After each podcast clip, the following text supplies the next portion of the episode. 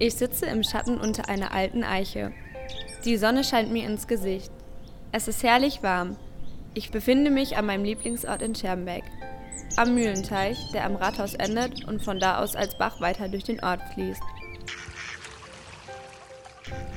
Ich höre die Enten schnattern und den Wind durch die Blätter der Bäume und Sträucher rauschen. Der Teich ist umgeben von schattenspendenden Bäumen und Rad- und Feldwegen, auf denen ab und zu Radfahrer vorbeiradeln und Spaziergänger entlanglaufen. Das Wasser glitzert im Sonnenlicht. Der ganze Ort wirkt sehr idyllisch und vermittelt mir Ruhe und Geborgenheit.